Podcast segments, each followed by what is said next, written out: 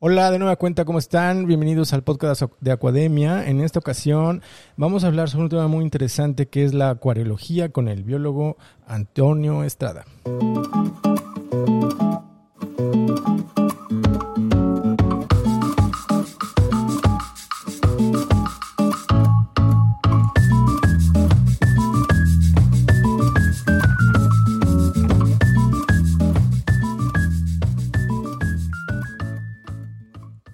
Tal? ¿Cómo están? ¿Cómo ah, les ha ido? Espero que estos eh, episodios, este podcast les esté gustando.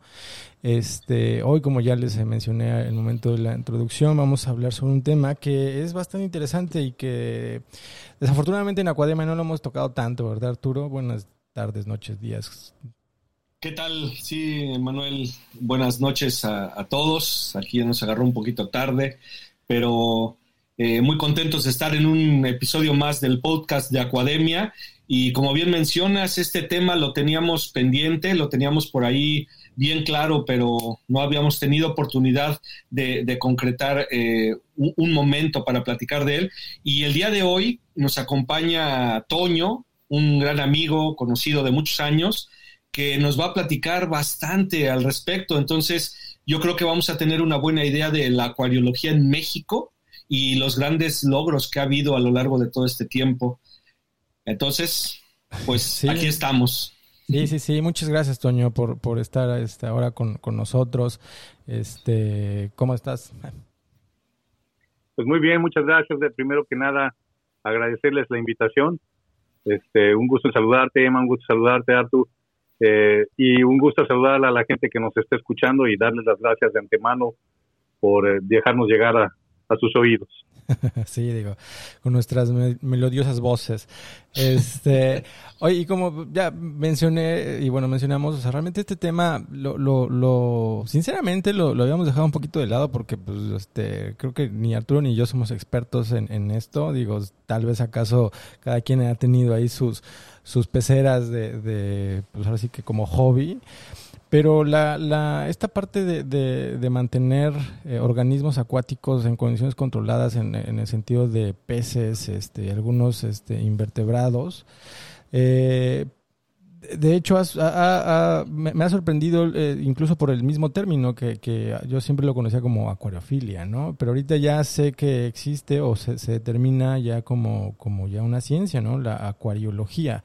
Eh, ¿cómo, ¿Cómo digamos, ¿qué, qué tanto abarca la, acuariología de manera práctica, Antonio? Pues mira, es, es, la ciencia de mantener en acuarios organismos vivos de la manera más eficiente, ¿no? Entendiendo los conceptos básicos de químicos, fisicoquímicos, este, que suceden eh, en el acuario para que entendiendo eso tú puedas mantener los organismos en las mejores condiciones, lo más cercano que sea a las condiciones ideales dependiendo del origen de cada uno de los organismos, ¿no? Eso es lo que realmente busca eh, esta ciencia, ¿no? Es una, en, en, como ciencia es encontrar pues aquellos métodos, mecanismos, eh, el conocimiento de, las variables químicas y físicas y eh, cómo aplicar estos conocimientos para que tengas organismos tan felices que puedas reproducirlos, ¿no? Ese es básicamente como, como meta final. Digamos que hay gente que en, en, lo que en esto lo tiene por gusto, por pasión, por, por estética, y hay otras personas que lo buscan precisamente como una pasión, pero también por la posibilidad de tener la reproducción de los organismos. Ok, ok.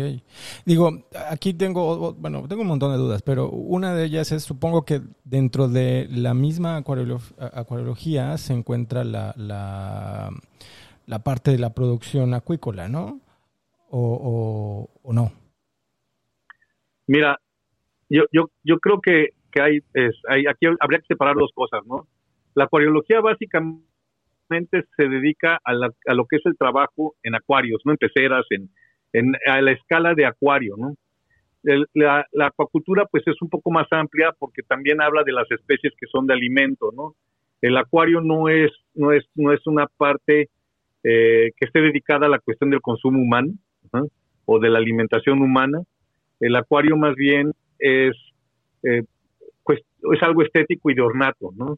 Eh, finalmente las especies que se exhiben en los acuarios se exhiben por gusto, por, por la pasión por, por los organismos, porque son muy bellos, porque los acuarios en sí son relajantes, pero no, no es como la acuacultura, que lo que busca la acuacultura eh, más conocida eh, es que es la de la alimentación.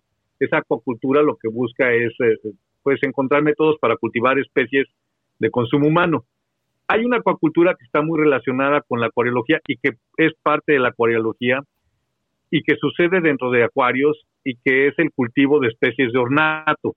¿no? Esa parte sí está tremendamente relacionada de la misma manera en que se relaciona cuando tú estudias veterinaria, ¿no? La medicina de humanos con la medicina veterinaria, que básicamente eh, difieren en pocas cosas, ¿no? Pero que la, esencia en la veterinaria es de la medicina veterinaria, pues es la misma que la esencia de la medicina humana, ¿no? Es lo mismo en la, entre la acuacultura y la acuariología hay muchísimas cosas que son de raíces muy muy eh, de, origen muy muy muy muy semejante y que las raíces son las mismas, ¿no?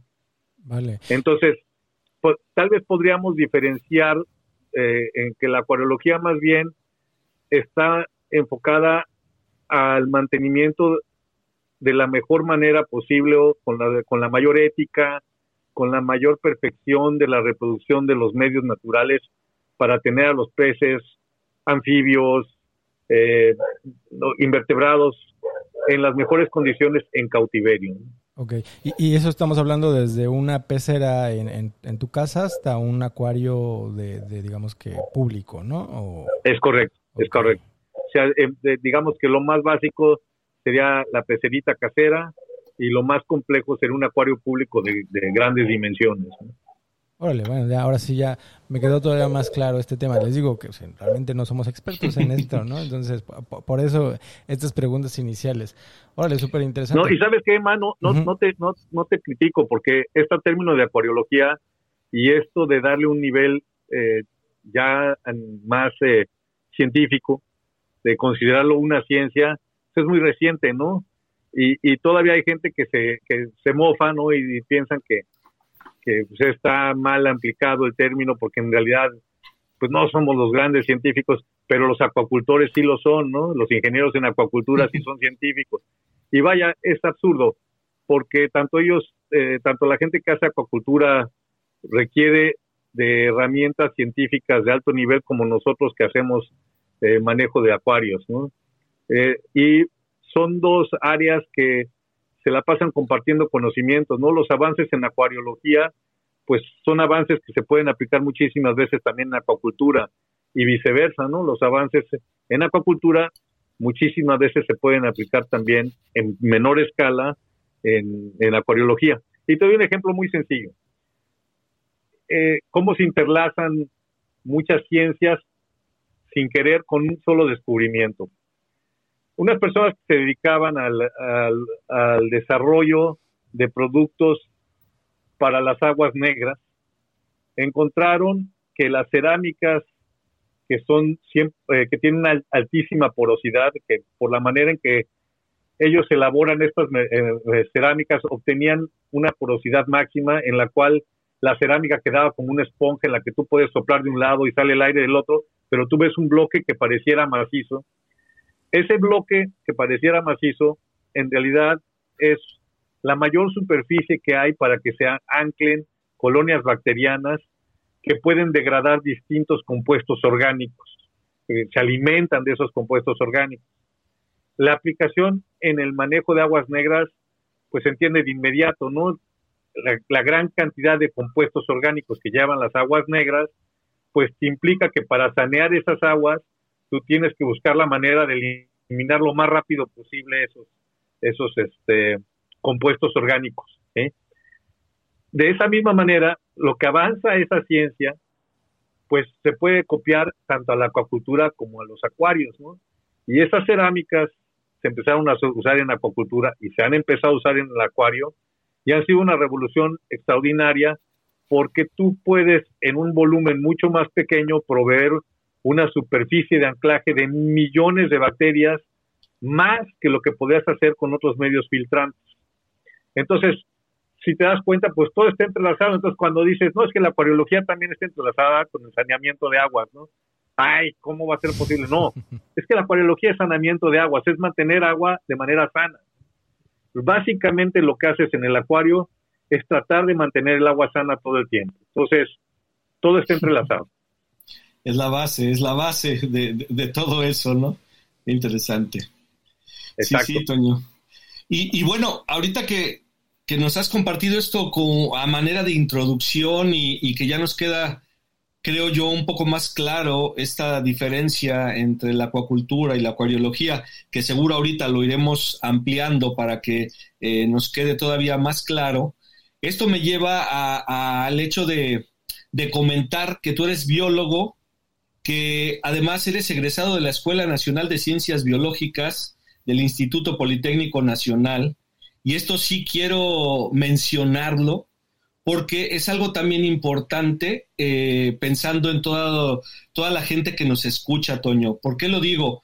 Porque muchas veces tenemos como referentes algunas instituciones, unas más que otras, y en otras ocasiones pasamos por alto eh, que en realidad esta cuestión del estudio y el trabajo con la vida, pues lleva realizándose en México muchísimo tiempo y se, se realiza en instituciones tan, pues, tan diferentes o tan diversas que a veces no tenemos presentes, ¿no?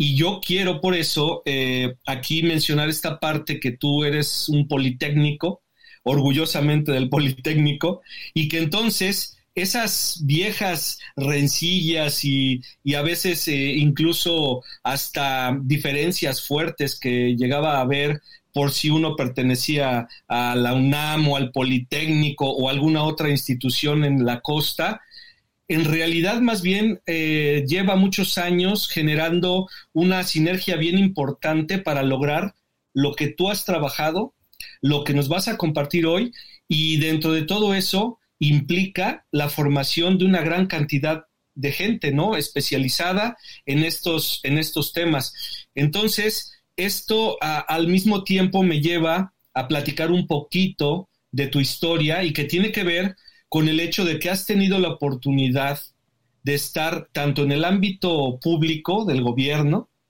¿Has tenido la oportunidad de estar en, el ámbito privado, incluso fuera del país, en Estados Unidos, por ejemplo, también? Y después eh, regresas a México y acá desarrollas pues una gran cantidad de actividades que tienen que ver con la acuariología, sí, y con la conservación de muchas especies que, bueno, pues además de estar en peligro, también en un momento dado son o endémicas o icónicas de nuestro país, ¿no? Por ahí algunos anfibios seguramente vienen a la mente de manera inmediata. Y entonces con todo esto, Toño, creo que tenemos aquí varias líneas con las cuales podemos llevar esta, esta misma charla y, continuar con este mundo de la acuariología que para mí es muy, muy, muy fascinante. Yo de niño siempre tuve mis acuarios. Lamentablemente eh, a cierta edad los tuve que dejar, pero ahora que, nos reencontramos y demás, eh, surge, esta, surge esta situación y esta posibilidad nuevamente. Entonces, creo que por ahí podríamos eh, platicar bastante, comenzando con esa parte inicial de tu trayectoria y cómo has llegado a lo que actualmente hoy Antonio Estrada eh, pues realiza con todo esto, ¿no? Sí, pues encantado. Mira, sí, yo tengo un origen muy curioso en el aspecto académico. Este, eh, yo vengo de una familia de académicos. Mi, mi papá es doctor en inmunología, él es químico bacteriólogo y mi, mi madre es fisióloga vegetal, bueno, fue fisióloga vegetal, ya falleció, pero ella fue fisióloga vegetal y ella era bióloga de carrera. Mi padre estudió la prepa en la universidad, era preparatoria, pero no había la carrera que él quería en la universidad y entonces se cambió al Politécnico para ser químico bacteriólogo, porque esa carrera era la que le apasionaba a él, porque él era este, un apasionado de Pasteur desde niño, ¿no? El, el, el, señor era su Pasteur, ¿no? Y este y mi padre, pues entonces eh, tenía esa dualidad de, de, tener una parte universitaria y una parte politécnica en, su formación y siempre eh, nos inculcaron que realmente era una pérdida de tiempo como había gente que pues tomaba las camisetas como algo importante en el aspecto académico, en, en el sentido no del orgullo de venir de una institución, sino como que a veces lo tomaban como que eras mejor si venías de aquí que si eras de allá. Y yo te puedo decir que en mi aspecto, en, en, mi carrera profesional, que afortunadamente pues tuve oportunidad de viajar por muchas partes del mundo, así como trabajé en Estados Unidos, trabajé en Alemania, trabajé en, en Brasil, trabajé en Colombia, trabajé en Perú. Este, yo eh, te puedo decir que lo que me he encontrado es que, como decían los este, colombianos, porque los colombianos a cualquier persona que estudia la prepa o, inició una carrera académica, ya le dicen doctor, o sea, es que aquí cualquier tarugo es, es doctor, ¿no? y, yo pienso eso, ¿no? O sea, yo, yo soy de la idea que hay gente inteligente que nunca, nunca hizo ningún estudio mayor, pero que tiene una pasión y lleva esa pasión a, hacer una maestría por esa experiencia, ¿no? Y viceversa, ¿no? Tienes académicos que son apasionados y cuando le sumas el conocimiento a la pasión, siempre vas a obtener buenos resultados, ¿no? Este, entonces, me he encontrado... nada más para, que más o menos entiendan este, a qué nos referimos con, con esta, como que de, de, dónde venimos en cuanto a términos académicos. Digo, aquí en México está pues, la, la, la, la UNAM, la Universidad Nacional Autónoma de México, y el Instituto Politécnico Nacional. Y hay una rivalidad entre eh, ambas universidades, eh, desde, bueno, académico e incluso deportiva, creo, creo que en la parte deportiva fue donde surgió. Y, se, tiene la creencia de que, la, el Politécnico Nacional, eh, digamos que sus áreas fuertes son las físico-matemáticas y en la universidad este, son las biológicas y sociales. ¿no? Entonces, el, el hecho de, que un, un, biólogo del poli eh, eh, suena a lo mejor un poco, eh, pues no, no, no, raro, sino el como un biólogo del poli es como si decir a un, físico de la UNAM, o sea, se, pudiera como que entender malo, pero realmente, digo, las ambas universidades son de, de excelencia. Yo, yo creo, mira, primero sí quiero aclarar que para mí las dos universidades son las mejores de, del, del país y de entre las mejores de América Latina. Pero pero hay egresados de las otras universidades tan capaces como los de nuestras universidades, como hay egresados de nuestras universidades tan incapaces como el peor, ¿no? Es decir, hay gente que no, entiendes ni cómo terminó la carrera y bueno, conocí a algunos cuando yo estudié y, y, he conocido a algunos que me los he encontrado a nivel profesional de distintas universidades que dices, es que este cuate cómo pudo obtener un título. Mientras que también te encuentras gente que viene de universidades del interior que son fantásticos, que tienen una preparación maravillosa. Te comento un dato que es muy interesante, que lo que decías ahorita de un biólogo del Politécnico. La Escuela Nacional de Ciencias Biológicas es la escuela que tiene mayor número de doctorados per cápita de egresados y mayor número de premios per cápita de egresados en el país, ¿no? O sea, la, Escuela Nacional de Ciencias Biológicas como una unidad, ¿no?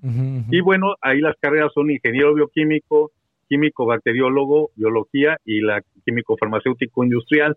Pero es una, fue una institución que tuvo una época maravillosa en la que acogió a grandes académicos mexicanos que eran de la universidad, del Politécnico, que entraron en una competencia de lo más sano con los mejores académicos que llegaron eh, con el arribo de los españoles que emigraron de la guerra este, en, en, España de, esa terrible guerra entre la República y, y, los franquistas, ¿no?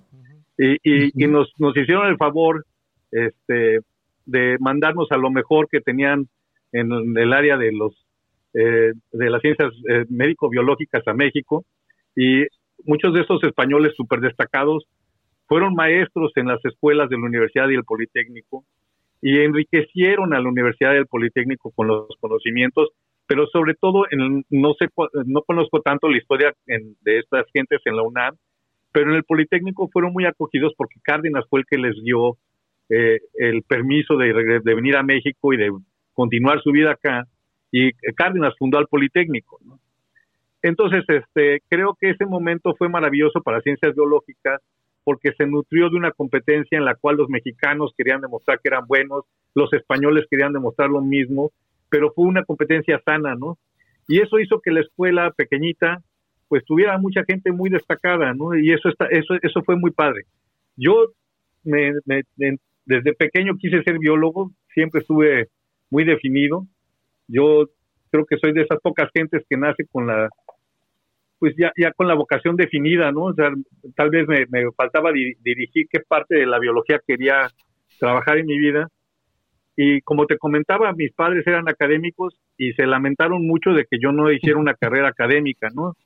A mí lo, mi, mi, mi parte más difícil fue que ellos se sentían, pues a lo mejor que yo no estaba haciendo la mejor decisión al no irme a hacer un doctorado eh, a una universidad este, extranjera y luego regresar a México como ellos lo hicieron a, a, hacer cátedra aquí y pagarle al país la educación que nos había dado. ¿no? Yo les dije que pues que yo seguía mi pasión y que lo que ellos me habían enseñado era seguir mi pasión y que a lo largo de la vida pues sí a demostrar que no me había equivocado. Y creo que nunca me equivoqué, ¿no? O sea, sigo pensando que soy afortunado, me he trabajado en lo que me apasiona y he vivido de lo que me apasiona eh, de manera independiente desde hace más de 30 años, ¿no? Entonces, pues pocos, pocos pueden decir eso. Yo he hecho de la biología mi modus vivendi, ¿no? Haciendo lo que a mí me gusta digo, no, no soy un empresario que tenga hoteles y que tenga este, eh, pues los grandes parques o lo que quieras, pero bueno, la comida no ha faltado en el plato, ¿no? Perfecto. Y entonces, o sea, digo, ya después de que nos desviamos un poquito del tema, eh, tú, tú tenías bien marcado que querías eh, biología. Pero también tenías bien marcado que querías dedicarte a, los organismos acuáticos o, cómo fue que, te decantaste por ello? Yo tengo organismos acuáticos en, mi casa desde que tenía siete años. Este, capturé unas ranas, unos, unas islas, este, en la Escuela Nacional de Ciencias Biológicas, aunque parezca eh, no, creíble, pero bueno, en aquella época todavía había ranas allí y las puse en un frasco y mi papá, que era animalero y sigue siendo animalero a sus 87 años, este, me enseñó a capturar moscas para darles de comer, porque me explicó que las ranas pues necesitaban alimentos que se movieran. Y creamos juntos un acuaterrario cuando yo tenía siete u ocho años, ¿no? Entonces ahí nació mi pasión por los acuaterrarios, ¿no? Y pues después, como había agua, pues le metí peces y hasta la fecha, pues, no hemos dejado de tener peces y este y algunas épocas trabajé también con anfibios y viví de, cultivar anfibios. Ahorita ya lo dejamos porque me implicaba mucho más trabajo con la Semarnat, ¿no? Este y ya no era redituable la exportación como lo fue cuando empecé, ¿no? Ya era ya ya había más competencia, había otras circunstancias que ya no eran las óptimas y ya tiene muchos años que ya nada más me dediqué a peces. Pero eh, sí tenía un gusto por los acuarios desde muy chico. Y mi otra pasión eran los dinosaurios, ¿no? que también la tuve desde chico. Entonces mi único dilema estaba saber si me dedicaba a la paleontología o a la acuacultura, ¿no? En este caso ya más, más dirigida, ¿no? Al ornato. Y aparte es un poco difícil tener un dinosaurio en tu casa, ¿no? Entonces... Sobre todo. Si tengo uno, te mando una foto después. ok, bien. Esa no me, la, esperaba. Un episodio para la parte de dinosaurios en casa. Súper, entonces, o sea, te metiste ya con toda tu, tu, objetivo en, la cabeza y, con la, la pasión que, que, pues digo, te fuiste desarrollando desde niño. ¿Y, qué tanta apertura había sobre esta parte de la biología en, la carrera? O sea, ¿se, te dificultó o, realmente sí fue algo fácil el que, digamos que eh, te, adoptaran por querer ser biólogo y, tener todas estas esta parte de, acuática?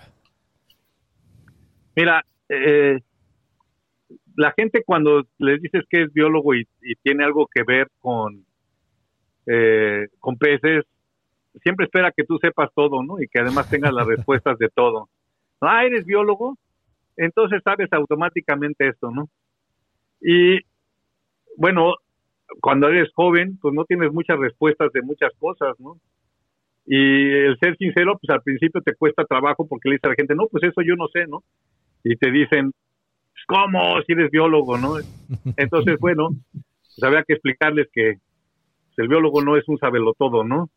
Y que había que aprender y pues, por eso estaba ahí, estaba aprendiendo, ¿no? Entonces, esa fue la única parte que al principio, digamos, me costó trabajo, ¿no? Eh, la otra cosa es que la biología, si, si bien no trata toda tu carrera de acuacultura, te da las bases para entender mucho de lo que es la química de la vida y con ello también te da las bases para entender mucho de lo que es eh, la maravilla que es el agua y todas las, las funciones físico-químicas, este, y sobre todo entender mucho cómo funcionan los parámetros físico-químicos en el agua, ¿no? Es decir, tú como biólogo, pues entiendes mucho qué es un pH, ¿no? Si, si estudiaste, claro, si eres medio burro, pues nunca lo vas a entender, ¿no? Pero, pues, pues ese tipo de cosas sí me abrieron a mí camino este, para entender más rápido algunos conceptos que ahora son básicos en lo que sí es la ciencia de la acuariología, ¿no? Es decir, mucha gente cuando tú le dices es que no puedes cultivar estos peces porque tienes más de 120 partes por millar de sólidos disueltos en el agua, no entienden ni de lo que le estás hablando, ¿no? Y, y en la ciencia tienes que ser exacto, ¿no? Y, y la, la, la reproducción de seres vivos no es que sea exacta, pero si sigues ciertos patrones que vas eh, aprendiendo de las condiciones del agua, de los animales, pues te das cuenta que bajo ciertas condiciones los animales reproducen y bajo otras condiciones no reproducen. Entonces, hay, eh, eso es lo padre de la biología, ¿no? Que estos conceptos, que lo que es temperatura, ¿no? Que lo que es un ciclo biológico, lo que es el ciclo del nitrógeno, pues a ti te, te facilitan mucho más que una persona que todo lo hace empírico, ¿no? Ahora, finalmente esas personas que lo hacen empírico, si tienen suficiente pasión, se echan las horas necesarias para observar. Y creo que esa es la parte que el biólogo o el veterinario que se dedica a esto tiene que entender, ¿no? Que la experiencia viene de horas, nosotros le decimos groseramente de horas nalga, ¿no? Que son horas en las que te vas a sentar a observar nada más, ¿no? Y que vas a aprender de los organismos porque fuiste capaz de observar. Y creo que esa es la parte que complementé como profesionista, que no era en sí lo que me daba la biología. La biología me daba las bases para entender los conceptos y los principios básicos, siempre y cuando yo también tomara el tiempo para observar. Y lo que me ha dado éxito a nivel profesional es que he hecho una combinación de seguir estudiando, seguir aprendiendo, los conceptos que a veces no me quedan claros, regresar y estudiarlos nuevamente, ¿no? Porque de pronto se te olvida, ¿no? Ese sí es válido, ¿no? Este, es, es, muy válido que se te olviden algunos conceptos y que, bueno, que cuando te hablan de dureza del agua, si no te acuerdas de qué es grados alemanes, pues te regresa a ver qué es un grado alemán de dureza del agua, no tiene nada de malo, ¿no? Este, y, y no tienes que contestarle a la gente a la primera, ¿no? Cuando te dice, eh, ¿en cuántos grados de dureza alemán? ¿Sabes que No tengo ni la menor idea de cómo se mide en dureza en grados alemanes, pero en grados generales yo lo mido así y en, y en eh, sólidos disueltos pues sería un equivalente a esto. Entonces tú tienes ya las tablas para decirle a la gente pues, qué es lo que tú manejas, ¿no? No tienes que saber de todo, y, pero de lo que tú sabes lo sabes muy bien y eso sí lo tienes muy definido. Entonces la ventaja de haber estudiado biología fue esa, ¿no? Que me sigue permitiendo regresar a estudiar y que como tengo algunas bases lo entiendo un poquito más rápido a lo mejor que el resto de la gente, pero la ventaja que me ha dado conocer a tanta gente exitosa que no tenía ninguna carrera es entender que mucho es gastarle tiempo, ¿no? Dedicarle. Creo que eso sería básicamente. Sí. No, bueno, es definitivamente cada área tiene pues toda esa carga, ¿no? De, de base entre conceptos, conocimiento y demás muy necesaria. Muchas otras cosas, como bien dices, pues pueden estar en el libro, tampoco es necesario tenerlo todo en la cabeza. Pero a final de cuentas, lo importante aquí es ahora la práctica, ¿no? Que toda esa teoría y todo ese conocimiento ahora lo puedas trasladar a algo que tú puedes manejar, con lo que puedes e-, experimentar incluso, y entonces lograr algunas cosas que quizá en el papel parecían un poco difíciles, ¿no? En ese sentido, Toño, y, ya que nos estamos adentrando en el tema, eh, hablando específicamente de la acuariología, ¿Qué implica entonces o cuáles son las bases para poder tener un acuario, llamémosle decente, un acuario funcional, que en donde tenga mis organismos de buena forma, ¿no? O sea, que, que, no estén sufriendo ni porque el agua está muy caliente o muy fría, o porque a lo mejor todas estas cuestiones o parámetros fisicoquímicos pues deban de estar en algún nivel. Para meternos un poquito ya más al tema, ¿cómo, sería esto, Tony? Yo, yo creo que lo básico es que cuando tú le estás tratando de, enseñar a una persona que quiere tener organismos acuáticos, es primero definir qué es lo que quiere esa persona, porque volvemos a lo mismo que platicábamos hace rato de la pasión, ¿no? Si esa persona lo que quiere es tener una especie en, particular, ¿no? Por decir algo, le gustan los japoneses, los peces japoneses, ¿no? Este, el famoso goldfish, ¿no? Que, que es un pez eh, que va a requerir espacios grandes, que va a requerir eh, agua a una temperatura no muy alta, ¿no? Es decir, son peces que les gusta estar normalmente menos de 25 grados, ¿no? Y que tiene unos requerimientos alimenticios altos, pero al mismo tiempo produce mucho desecho. Entonces, tú tienes que conocer todo eso para poder orientar a la persona hacia su pasión, porque lo que mejor va a hacer es hacer eso que le gusta hacerlo bien, ¿no? Entonces, cada, eh, creo, creo que la parte importante de, cómo lograr un acuario balanceado es tomar en cuenta a dónde quieres llegar como acuarista, ¿no? Es decir, a mí me interesa tener una pecera con especies chicas, una pecera chiquita porque tengo un espacio pequeño. Esa pecera tiene ciertos requerimientos que son en esencia los mismos que el acuario grande, que es consolidar un buen ciclo del nitrógeno, este, que en el acuario es básico. ¿Por qué? Porque los compuestos nitrogenados son aquellos compuestos que se van a, van, van a contaminar más rápido un acuario y que son derivados de el mismo metabolismo del organismo, de los alimentos que tú das y de las heces que los animales producen.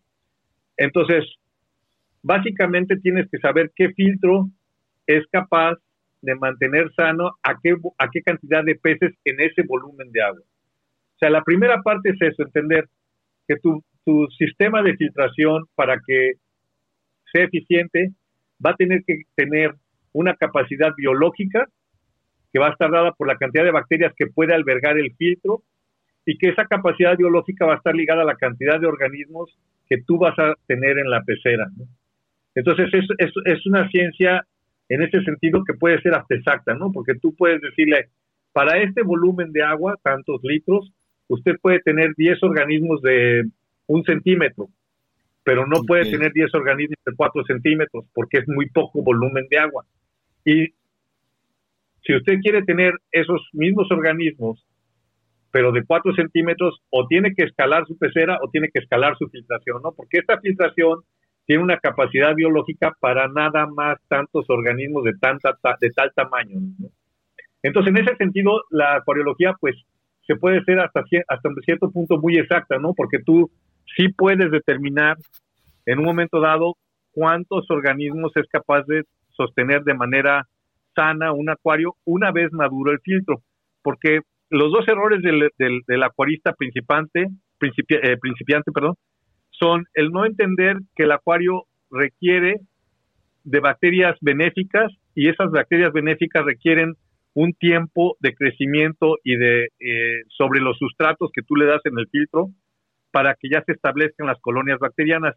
Y ese, ese ciclo dura más de un mes, dura un mes, una semana, una, un mes y medio, ¿no? La primera parte más importante del ciclo en el cual tú tienes un grupo de bacterias que se alimentan del amonio y son capaces de transformar el amonio en nitritos, es decir, le pegan oxígenos a ese, a ese amonio, y ellas utilizan esa energía para, para combustible, digamos, de su vida, y liberan nitritos en, en grandes cantidades.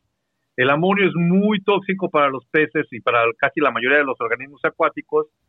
Para cualquier organismo acuático que respire en el agua es totalmente tóxico. Pero el nitrito también, entonces estas bacterias que lograron transformar al amonio en nitritos no te han terminado de mantener sana la pecera. Ahora necesitas otro grupo de bacterias que se alimenta de los nitritos para transformarlos en nitratos y que estos nitratos ya son muchísimo menos letales y necesitas cantidades mucho mayores para que esos sean letales para los organismos que ahí viven.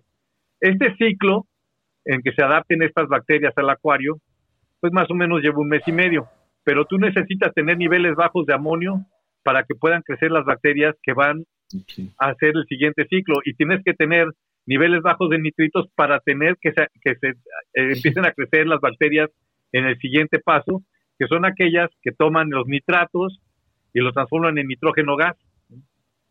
Entonces, pues todo este ciclo este, es el que tú, realmente la ciencia de la acuariología está en dos cosas.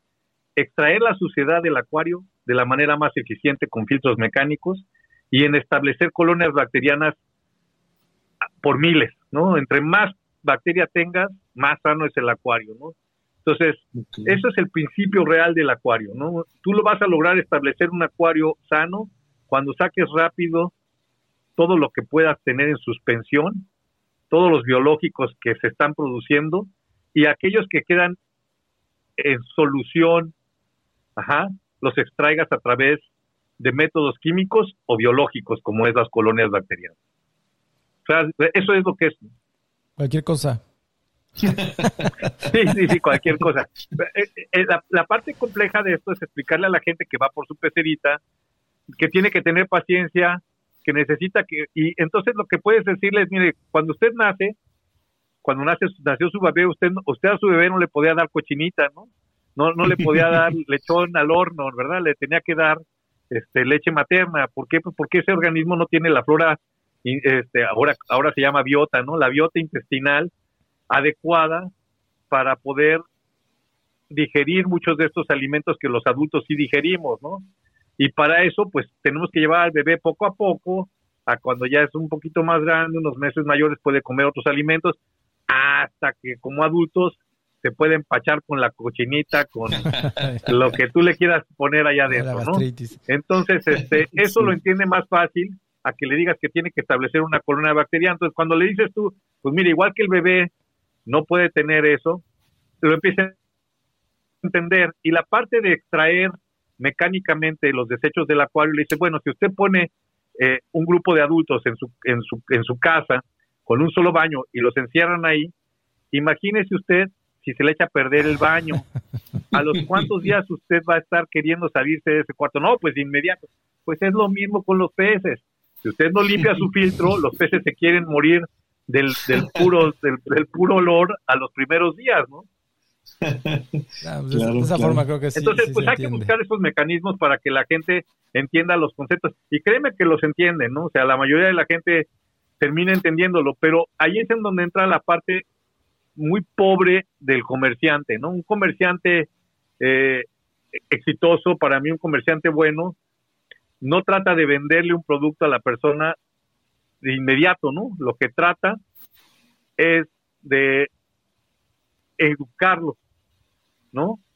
Para que esta persona pueda tener peces por muchos años y no hacer la venta de un día, sino hacer pequeñas ventas durante toda la vida, ¿no? O sea, volver ese cliente un apasionado para que es una renta pero una renta en el buen sentido, ¿no? Porque esa pasión le da, le da, le nutre a esa persona y a ti te nutre porque pues te devuelve algo eh, que tú requieres también, ¿no? Sí, exacto.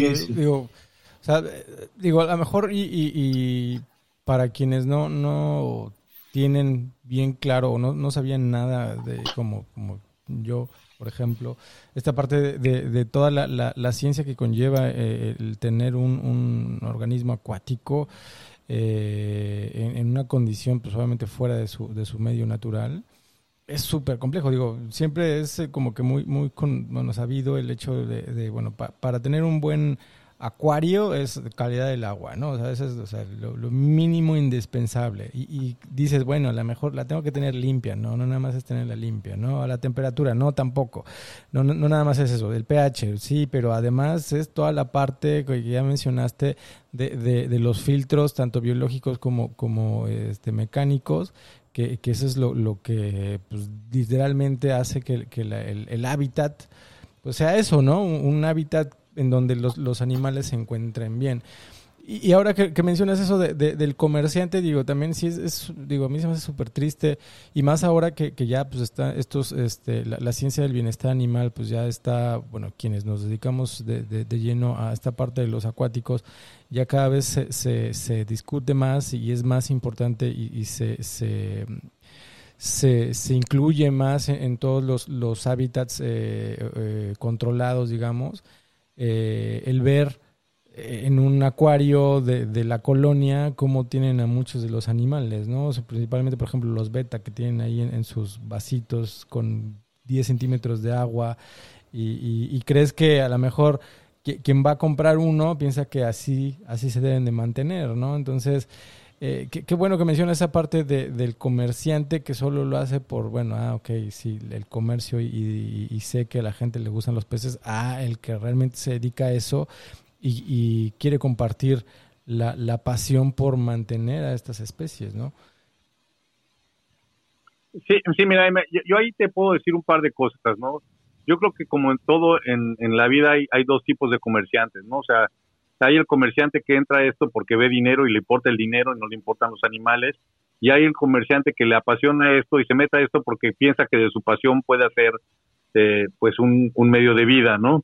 Entonces, hay las dos, los dos extremos de la moneda.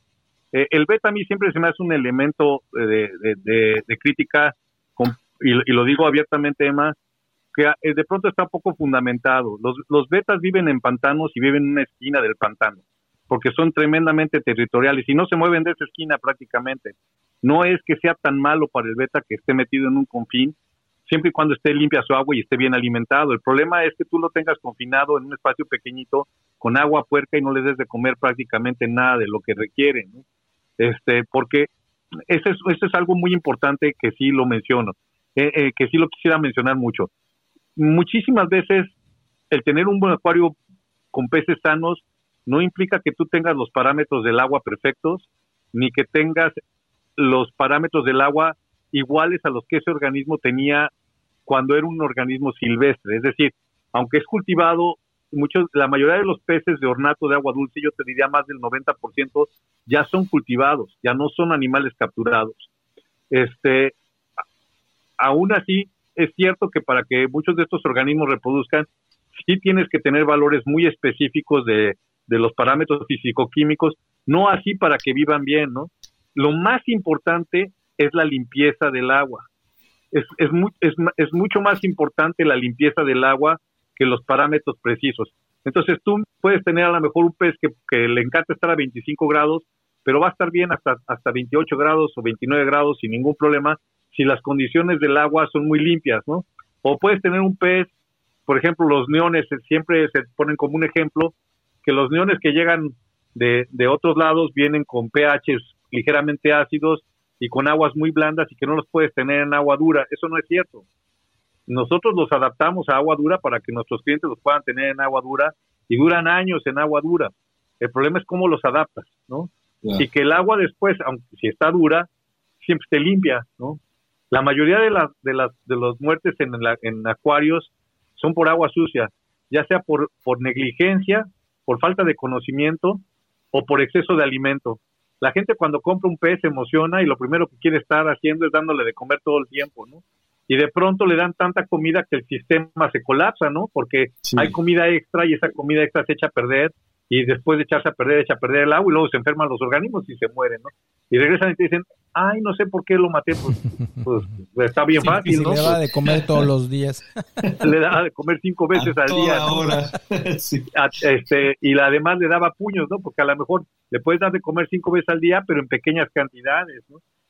Entonces, bueno, básicamente creo que la ética tiene que ver más con siempre mantener muy limpio el acuario. A mí lo que me enoja de cuando voy a un acuario es encontrar animales en negligencia, ¿no? Es decir, que esté sucio.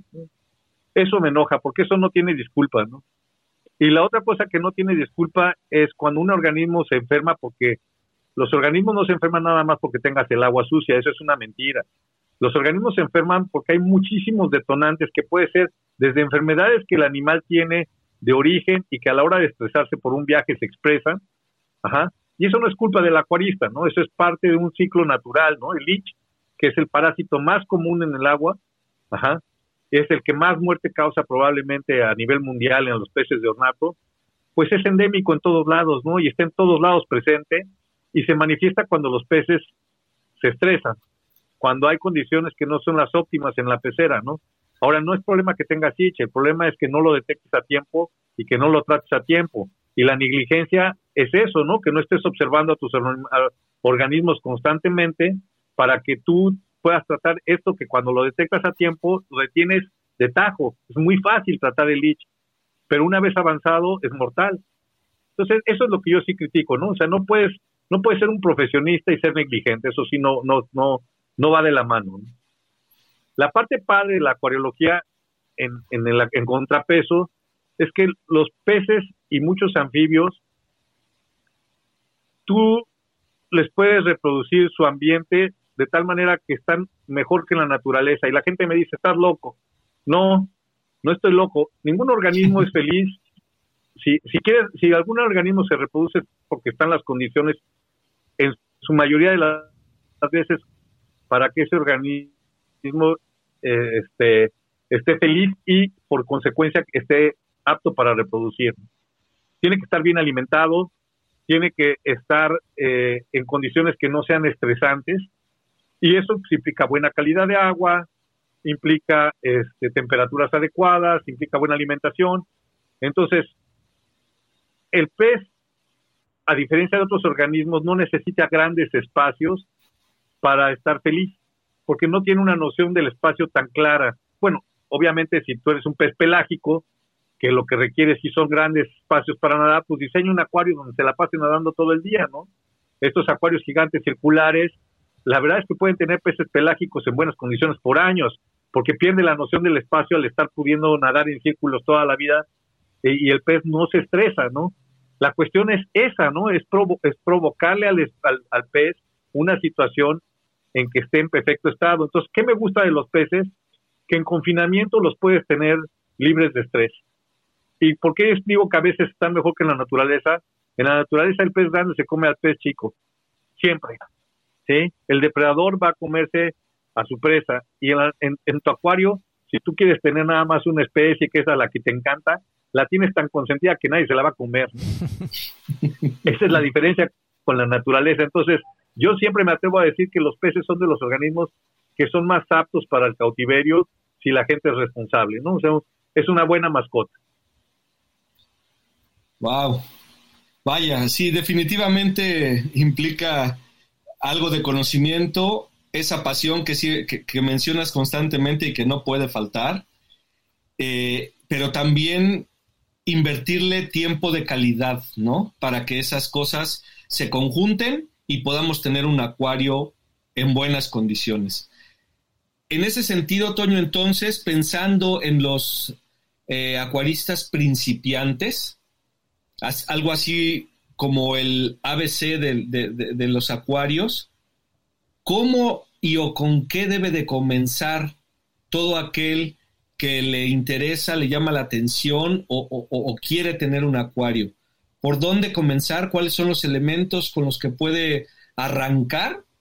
Y de ahí entonces, pues a lo mejor irlo escalando como mencionas, ¿no? ¿Qué, qué debe considerar para, para arrancar con un acuario? Es, muy buena tu pregunta. Yo, yo creo que lo básico es, eh, siempre va a ser mejor comprarle a un acuario, este, una tienda de acuario, que comprar en línea si escoges el acuario adecuado. Porque entonces vas a obtener como cuando vas a una veterinaria el consejo de un, de un profesional, ¿no? Pero si vas a un acuario que desde un principio te das cuenta que pues, no tiene bien las cosas, pues mejor no le compres a ese, ¿no? Pero si vas a un acuario responsable en donde te dan buenos este, consejos, va a ser mejor que comprar en línea, aunque te ahorres unos centavos en la línea, no vale la pena, ¿no? Yo siempre le digo a la gente que se quiere ahorrar al veterinario que comete un error, ¿no? Porque el veterinario no nada más le el veterinario observa 20 mil otras cosas que no eres capaz tú de ver en tu perro, en tu gato, en tu reptil, y te va a dar un consejo cuando es una persona profesional y ético mucho más amplio y mucho mejor que el que tú puedas obtener tratando de leer en línea cómo resolver tu problema. Y es lo mismo en el acuario, ¿no? Un profesionista te puede guiar mejor. Segundo, yo le recomendaría a la gente que empiece con una pecera, con una especie que sea manejable, pero que sea de su agrado. Es decir, pues no quieras empezar con un pez que crece de, 90 centímetros porque pues estás empezando, ¿no? Empieza con un pez pequeño, con un acuario pequeño, y este, pero algo que te guste, ¿no? O sea, es decir, si tú dices, ay, te dicen, lo más fácil es tener guppies, pero a ti no te gustan los guppies, no lo vas a hacer bien, ¿no? Entonces mejor ve y escoge algo que a ti te guste, ¿no? Entonces, es que a mí me gustan muchísimo los, los tiburones arcoíris, ¿no? Pues cómprate un tiburón arcoíris y pregunta qué es lo que requiere tu pez, ¿no? Indaga, lee, ¿no? Entonces, la segunda cuestión es, hay que también investigar, ¿no? O sea, ¿cómo puedes saber que el acuarista que te está, te está recomendando es bueno? Pues si tú lees y te vas a empapar de ciertas cosas y pues también vas a tener algo de conocimiento básico. Entre más grande es la pecera, más fácil es mantenerla. Esto suena paradójico, pero es muy fácil. A mayor volumen, menor fluctuación. Y empezamos por el parámetro más, más sencillo, la temperatura. El agua requiere una gran cantidad este, de energía para calentarse y para enfriarse. Ajá, este, pero eh, un acuario pequeño requiere menos cantidad de energía para ambas cosas que un acuario grande porque el volumen de agua es menor. Entonces, tu pequeña pecera se va a calentar y se va a enfriar muy rápido. Y si no controlas bien eso, puede ser tu ataúd, ¿no? Tu misma pecera, ¿no? En un clima como el nuestro, que de pronto un, un, un cuarto en una casa aquí en Cancún se sube a la temperatura a 36 grados dentro del cuarto, pues si no está bien ventilado, a eso llega, ¿no? Entonces esa temperatura es letal para muchos peces. Si tienes una pecera de unos 10 a 20 litros, tus peces se van a morir, ¿no? En cambio, si tienes una pecera de 300 litros, pues va a tardar mucho en llegar a esa temperatura y al momento en que la, ya bajó la temperatura ambiente, esa pecera no alcanzó la temperatura letal, ¿no? Este, entonces, entre más grande es el acuario, es más estable. Y di el ejemplo de la temperatura, pero pasa lo mismo para las otras variables, ¿no? Para que cambie el pH de manera drástica, pues entre más volumen es más difícil, ¿no? Este, y, y, todos, los, todos los parámetros funcionan igual, ¿no? Si empiezas a tener una saturación de amonio, pues hay más litros para contaminar, ¿no? que, que, en una pecera pequeña, ¿no? Entonces vas a sufrir más rápido en una pecera pequeña. Entonces, creo que lo básico sería la pecera más, para un principiante, una pecera grande es mejor que una pecera pequeña. Segundo, cómprate el filtro más grande que tu bolsillo te permita y el más eficiente, ¿no? De aquel que puede extraer eh, las partículas y suspensión de la manera más eficiente y que te permita crecer la mayor cantidad de bacterias, porque nunca va a estar de más exceso de filtración. Claro, no vas a provocar un vortex y una licuadora dentro de la pecera, pero dentro de los límites lógicos, si te dicen, puedes tener el filtro que te mueve 2.000 litros, esta pecera te recomienda un filtro que mueva 2.000 litros por hora. ¿Basándote en qué? Bueno, aquí es una parte muy importante esto sí es una ciencia, ¿no? Si un filtro eficiente debe de pasar el agua, el volumen total del acuario, por lo menos tres veces por hora en agua dulce. Sí, es decir, que si tú tienes 200 litros, pues tienes que tener un filtro que por lo, por lo menos pase 600 litros por hora a través de, sus materiales filtrantes, ¿no? Y obviamente ponerle los materiales filtrantes más eficientes. Entonces, si te dicen, ah, oye, es que yo tengo un filtro que no pasa 600, que pasa 1200, pues mejor, ¿no? Ese filtro va a ser más eficiente porque está pasando más veces el agua a través de los materiales filtrantes y estos van a capturar más rápido las partículas en suspensión y va a haber, y, si te pueden proveer de mayor superficie para bacteria, pues van a ser más eficientes. Entonces siempre trata de comprarte el mejor filtro, este, que no implica ser el más barato, ¿no? O sea, eso sí, creo que tu inversión tiene que ser orientada a la mayor eficiencia y eficacia, ¿no? Ambas cosas. Y la, la siguiente, eh, que es, es un básico, pues cómprate aquellas cosas que te ayuden a mantener en los niveles óptimos, ¿no? Es decir, si estás en una zona fría, pues cómprate un calentador, porque un calentador con termostato automáticamente lo puedes poner a una temperatura y ahí te lo va a mantener y el calentador tiene que estar calculado para la cantidad de volumen de agua que tienes en la pecera. Y de la misma manera funciona en las aguas en las aguas que están las peceras, perdón, que están en zonas más más calientes, ¿no? Es decir, si tú quieres tener corales en una casa, pues vas a tener que comprar un enfriador porque los corales no te van a sobrevivir en altas temperaturas, ¿no? Entonces, mm. hay que tomar en cuenta estas cosas antes de poner un acuario. Mm. Y un principiante de peceras marinas, pues yo le diría que empiece con unos payasitos antes de querer ponerse a hacer corales, ¿no? Porque los corales, pues es la graduación de, de cualquier acuario marino, ¿no? Ya, sobre todo los corales duros, pues implican mucho conocimiento, pero además mucho trabajo. Y esa es la cosa, ¿no? Un acuarista también tiene que decidir qué quiere con base a cuánto tiempo le quiere dedicar, ¿no? Un acuario plantado requiere muchísimo más atención que un acuario de peces. Entonces, es que a mí me encantan los acuarios plantados. Bueno, ¿estás dispuesto a dedicarle por lo menos dos horas a la semana? Ay, no, sí, al principio todo el mundo dice que sí y luego los dejan en negligencia, ¿no? Y llegas y el acuario plantado es un pantano espantoso.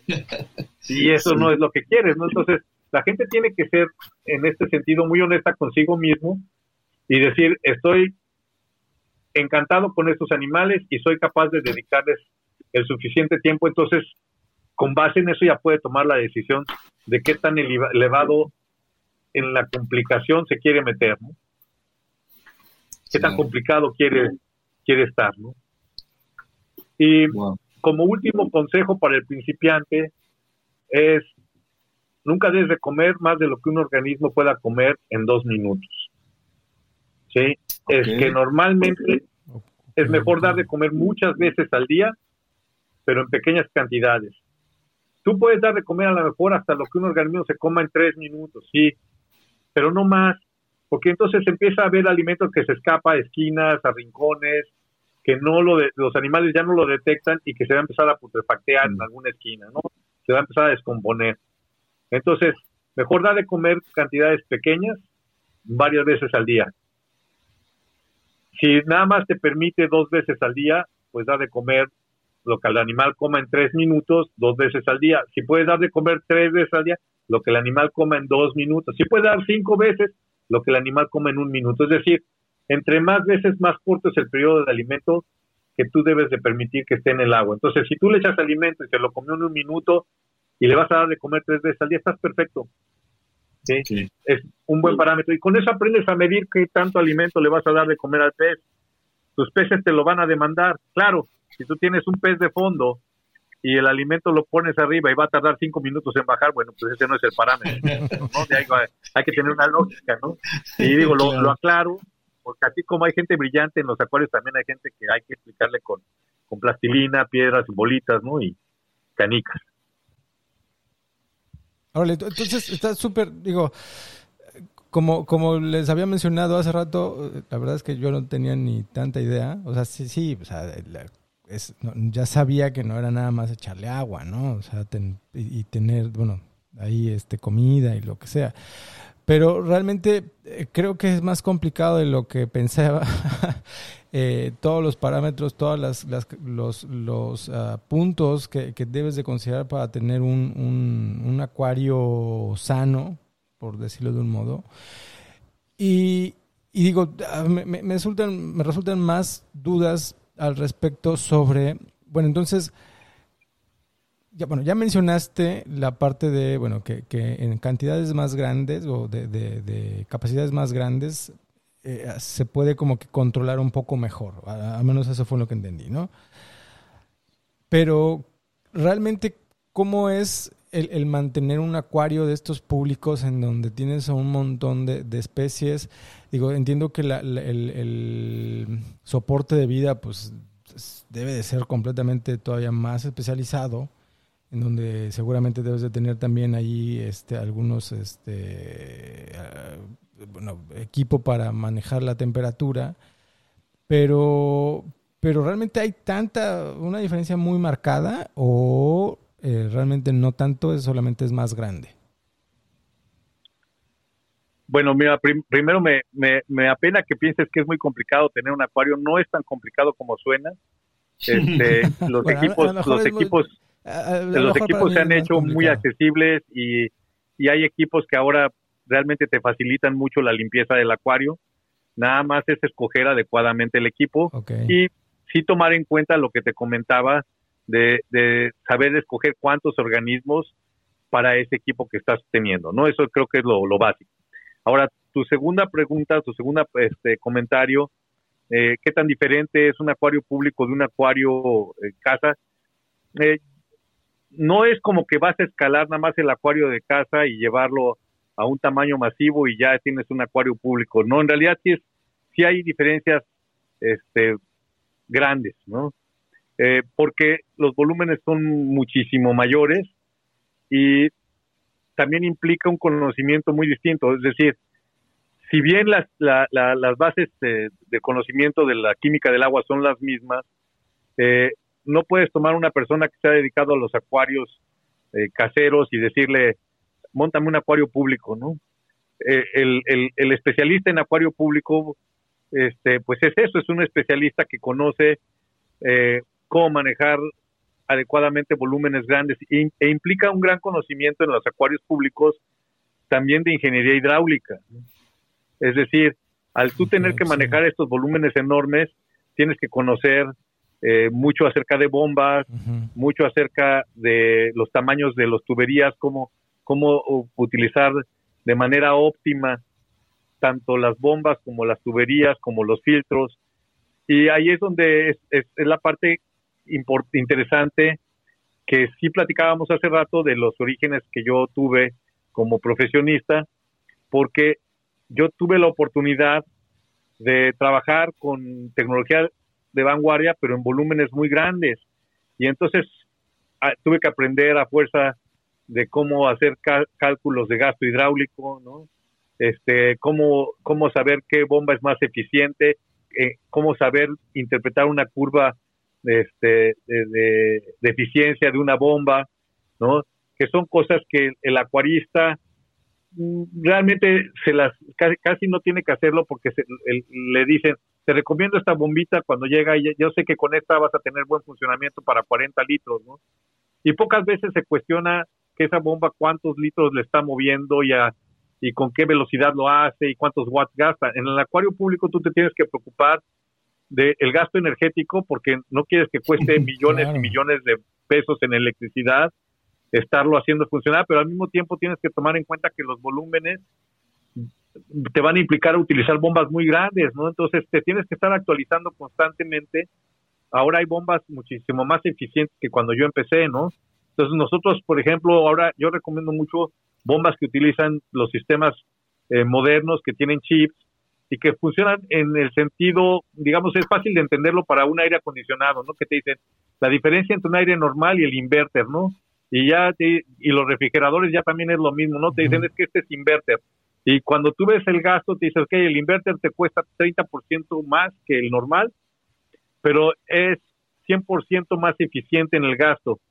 Pues se va a pagar la diferencia en medio año, ¿no? En el consumo. Y si lo vas a tener cinco años, ese refrigerador o ese aire acondicionado se pagó muchas veces.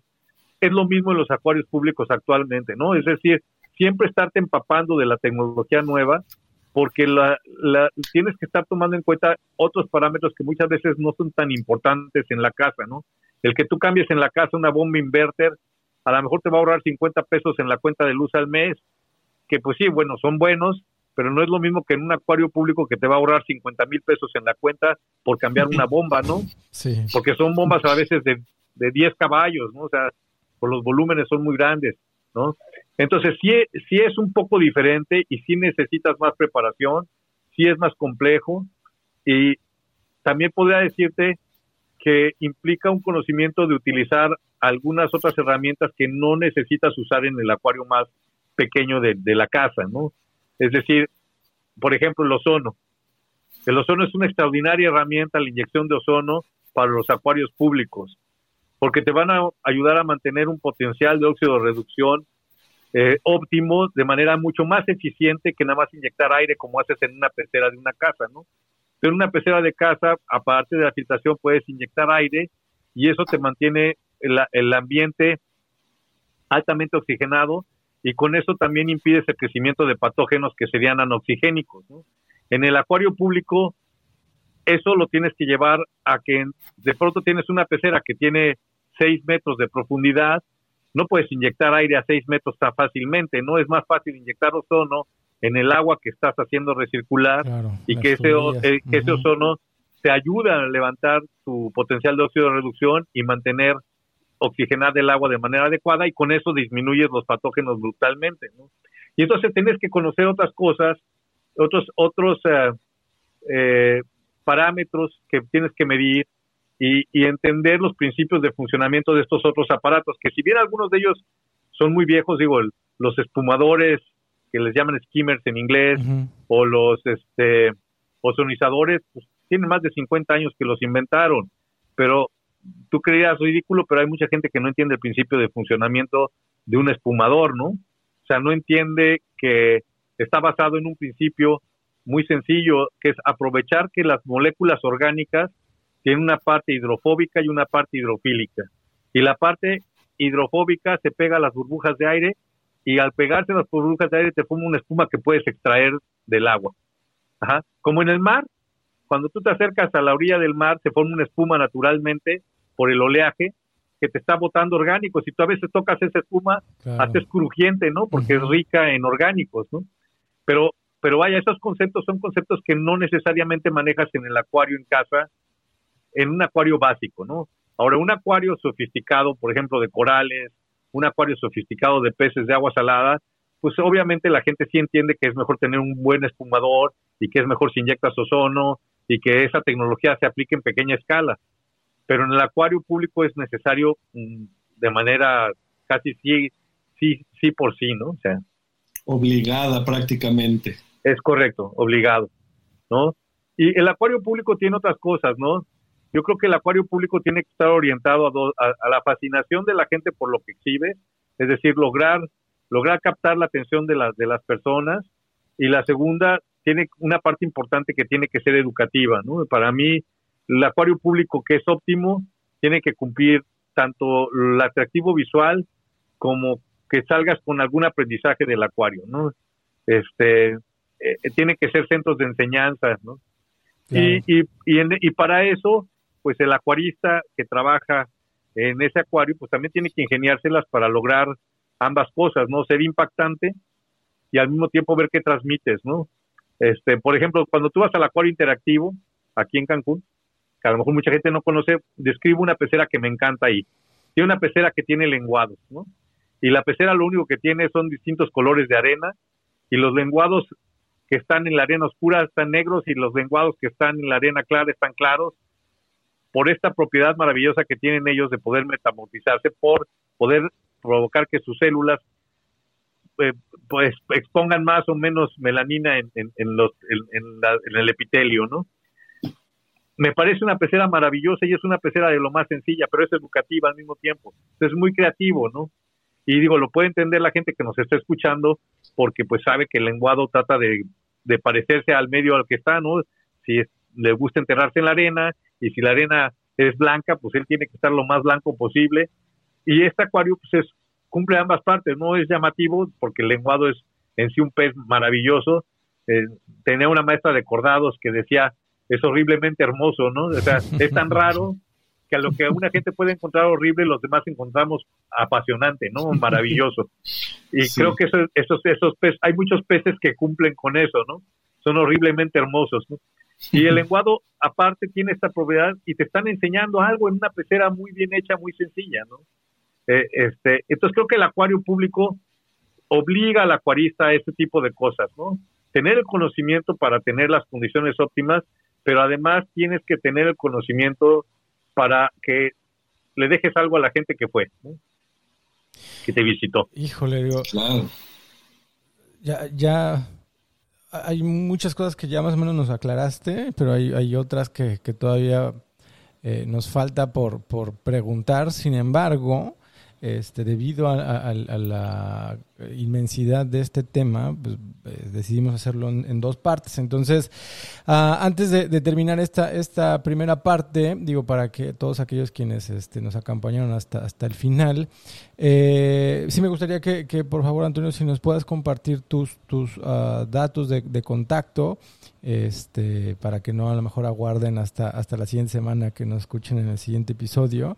Y en caso de que te quieran eh, contactar, eh, llámese por, por alguna consulta o incluso para, para este, comprarte algún algún accesorio, equipo o, incluso hasta pedirte que hagas un, acuario, este, lo puedan hacer. ¿Cómo te pueden contactar? Mira, yo creo que siempre, siempre pienso que la mejor manera que me pueden contactar es a través de un correo electrónico y te, te platico por qué. Porque el que es serio se va a dar el tiempo de buscarnos a través de un correo electrónico y este y entonces va a demostrar que sí tiene ganas de que nosotros lo ayudemos. Entonces nos, pueden encontrar en Antonio arroba grupo biomat con B de bueno, ajá, B I O M A T grupo biomat todo junto punto com así de fácil. Antonio arroba grupo biomat punto com y el que quiere escribirme va a recibir una respuesta quien quiera que sea, pero al escribirme un correo le va a dar seriedad y voy a entender que es alguien que tiene interés en aprender o interés en, en alguna de las cuestiones que nosotros manejamos. Verdadera vocación. sí, sí, sí, Queda claro, Toño, queda claro. Pues bueno, eh, como comentó Manuel, eh, este esta parte de, de, la vida acuática es muy extensa, implica eh, pues ponernos a platicar de diferentes en diferentes líneas de trabajo, de conocimiento y demás. Y bueno, vamos a, esto nos da pie o nos permite generar un episodio más sobre este tema, Toño, y también para poder hablar de un punto bien importante que mencionaste y con eso nos vamos, y que tiene que ver con el aspecto educativo, esa parte de educación ambiental que también es muy importante y que debe de ir de la mano sí o sí cuando tenemos animales bajo nuestro cuidado, ¿no? En, condiciones controladas y que de alguna forma dependen completamente de nosotros para que puedan estar bien. Entonces yo creo que ese también será un punto muy importante a platicar contigo en el siguiente episodio. Por lo pronto, muchas gracias. Esto ha sido bastante interesante y creo que nos ha dejado con más preguntas de las respuestas que ya tenemos hasta ahorita. Y eso es muy bueno porque nos hará trabajar, hacer, eh, trabajar en, en ello de diferentes formas. Gracias, Toño. Muchísimas gracias, Artur. Muchísimas gracias, Emma. Qué pena que genere más preguntas que respuestas. No, no, no, en el siguiente capítulo generemos más respuestas que preguntas. Muchísimas gracias por la invitación. No, nada, al contrario, muchas gracias a, ti, muchas gracias a, todos los que nos acompañaron. Este, recuerden que nos pueden eh, seguir en todas nuestras redes sociales, estamos como academia.mx en nuestra página web o mandarnos un correo. Perdón que ya se, activó la alarma por acá. Este. Y pues nada, los esperamos la siguiente semana en la continuación de este tema súper interesante de acuariología. Nos vemos.